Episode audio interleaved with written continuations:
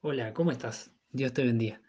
Mi nombre es Alexis y en el día de hoy quisiera compartirte eh, algo que Dios está trabajando en mi vida, algo que Dios está tratando en este tiempo. Y se trata sobre ser discípulo. Como hijos de Dios, creo que conocemos lo que dice nuestro Señor, conocemos lo que dice la palabra de Él, por más que quizás la conocemos un poco más o un poco menos, pero creo que este tiempo actual, el tiempo de pandemia, ha sido un tiempo diferente o distinto que nos ha hecho que nos repreguntemos muchas cosas. Por ejemplo, cómo ser un discípulo en medio de la pandemia. ¿Cómo debería actuar ante tal o cual situación? Eh, he tenido la oportunidad de hablar con varias personas y muchos me han preguntado, ¿y ahora cómo hacemos? ¿O qué debería hacer yo acá o acá? ¿O qué debería hacer la iglesia? ¿No? Y es una muy buena pregunta. No sé si estás escuchando esto cuando hay pandemia o no. Te digo que acá en donde estamos todavía la estamos viviendo y soportando de alguna manera, pero creemos que en la palabra de Dios, en lo personal, creo que en la palabra de Dios encontramos principios que nos ayudan y nos guían para que podamos saber qué hacer. ¿no? Creo que la palabra de Dios es perfecta y siempre nos va a ayudar y guiar y quiero compartir un poco de eso hoy.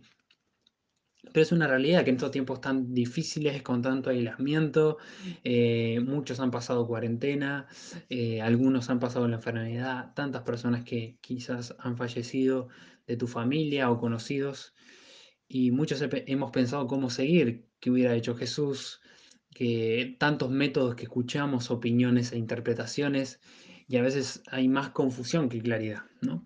Pero la Biblia es un libro tan hermoso y perfecto que su vigencia nos da los principios para pensar y saber cómo ser discípulos, cómo ser discípulos de Cristo. Y el mejor ejemplo es el que Jesús nos da y él mismo nos explica cómo ser discípulos. Y ese versículo está en Lucas 9:23, quisiera leértelo.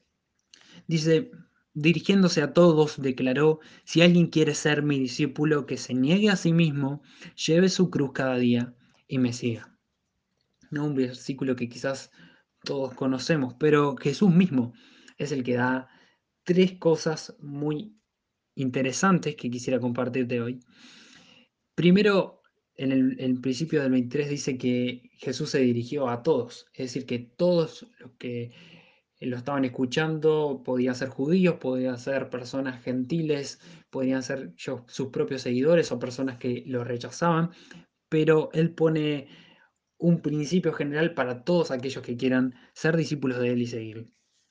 Entonces dice, si alguien quiere ser mi discípulo, esta palabra es una palabra muy linda y en el griego significa ser un aprendedor, aquella persona que tiene la capacidad de aprender algo, que tiene un corazón que es enseñable, y que está dispuesto a seguir eh, los consejos y la guía de su maestro.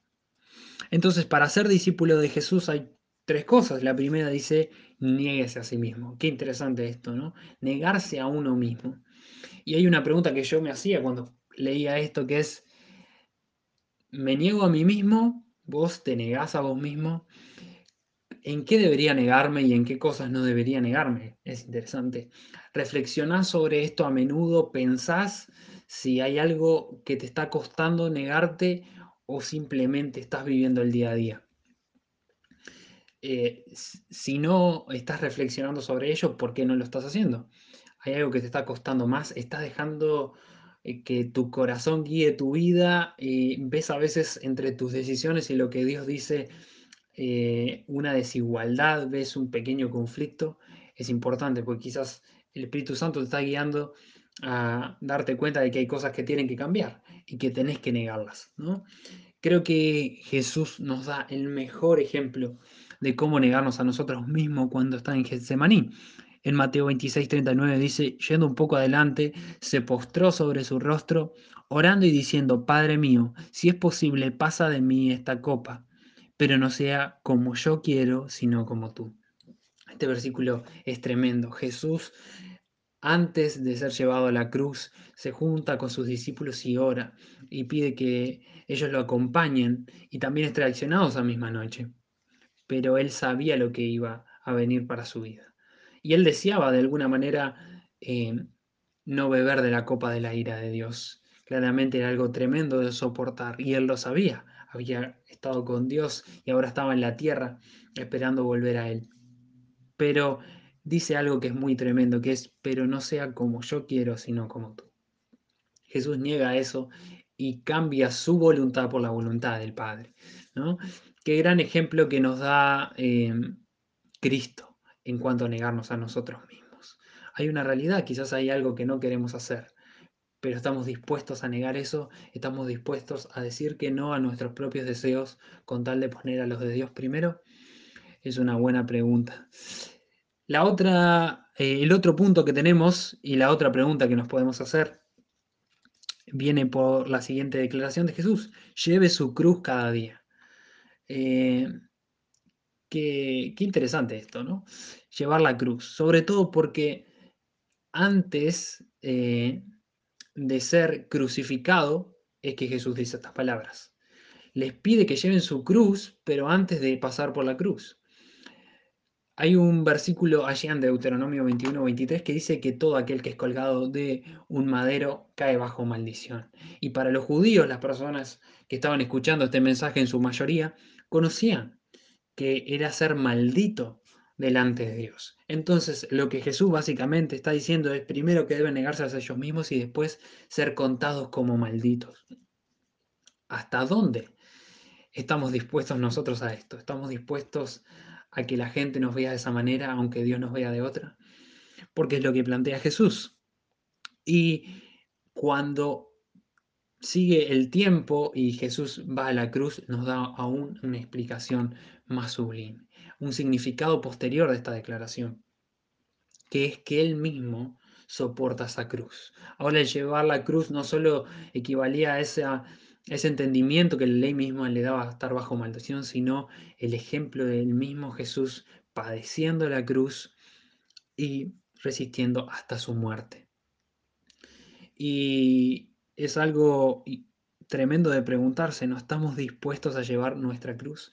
Pero no solo llevar nuestra cruz, sino que llevar la cruz cada día, es lo que dice el, pasaje. Estamos dispuestos todos los días a entregar nuestra vida, a sufrir por nuestro Señor. En Juan 16:33 dice que en este mundo tendremos aflicciones, pero que Él ha vencido al mundo. Pero hay una promesa ahí, que vamos a tener aflicciones. Es verdad que Jesús ha vencido al mundo, pero hay una promesa de sufrimiento. Y no debemos temerle a esa promesa. No debemos huir de esa promesa. Debemos estar dispuestos, confiando que como Jesús lo hizo, nuestras vidas tienen que estar a disposición de ser sacrificadas por Él. Y hay otra pregunta que podríamos hacerle con la siguiente declaración, que es, lleve su cruz cada día y me siga. Y yo me preguntaba, ¿a quién sigo? ¿Vos a quién seguís? Aquello que seguimos es algo que está delante de nosotros, estamos mirándolo y estamos tratando de alguna manera seguir las pisadas de eso, seguir los pasos, imitar sus movimientos. ¿No? Y eso implica que nosotros estamos detrás, estamos enfocados con la vista en algo. Si somos discípulos de Jesús, debemos seguir los pasos que Él dio y Él nos mostró. Entonces, hay dos cosas muy importantes que aparecen antes de, esta declaración, me siga. Es primero negarse a uno mismo y después tomar la cruz. Eh, no podemos decir que somos discípulos o que seguimos a Cristo si no hemos hecho estas dos cosas primero. Y Jesús la pone en un orden porque sabe que es así. Incluso pensémoslo con el camino a la cruz. Primero, Cristo en Getsemaní se niega a sí mismo, después lleva su cruz y después en ese camino y en esa conclusión de esas dos cosas nos muestra que es seguir la voluntad de Dios. Eh, y aún hay algo más tremendo que esto nos da una conclusión perfecta para este pasaje, ¿sí? que es el versículo 24. Porque el que, el que quiera salvar su vida la perderá, pero el que pierda su vida por mi causa la salvará. ¿No? Entonces, ¿cómo ser discípulos? esto va para cualquiera. Primero negarse a uno mismo, después llevar la cruz cada día y después seguir a Cristo. Y uno puede pensar, bueno, pero si hago esto y mi vida qué? Y la realidad es esa, que nuestra vida como hijos de Dios ya no es nuestra, sino que le pertenece a Él. Si querés tu vida en este mundo, acá está la respuesta. El que quiera salvar su propia vida la va a perder. Si pensás que ganás tu vida cuando haces lo que vos deseas, cuando seguís tu corazón, ese corazón engañoso, pecaminoso, quiero decirte que en realidad estás perdiendo tu vida. Pero si decidís perder tu vida por tu Señor, si decidís perder la vida por Cristo, realmente ya ganaste. Ya ganaste y además vas a experimentar como Jesús lo, lo experimenta y queda algo sublime en su resurrección, ¿no? Él padece la cruz, pero es resucitado. Es resucitado y es llevado a la gloria y a la verdadera vida. Entonces, esta es la invitación para hoy.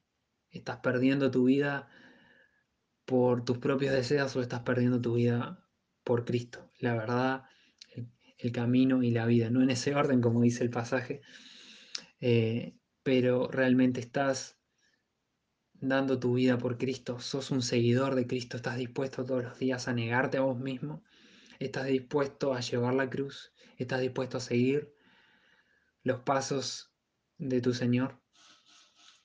Así que que Dios te bendiga y espero que esto sea una buena reflexión y que puedas meditar. ¿Sos un discípulo en el medio de la pandemia? ¿Vas a hacerlo después de la pandemia? ¿Lo eras antes? Que Dios te bendiga.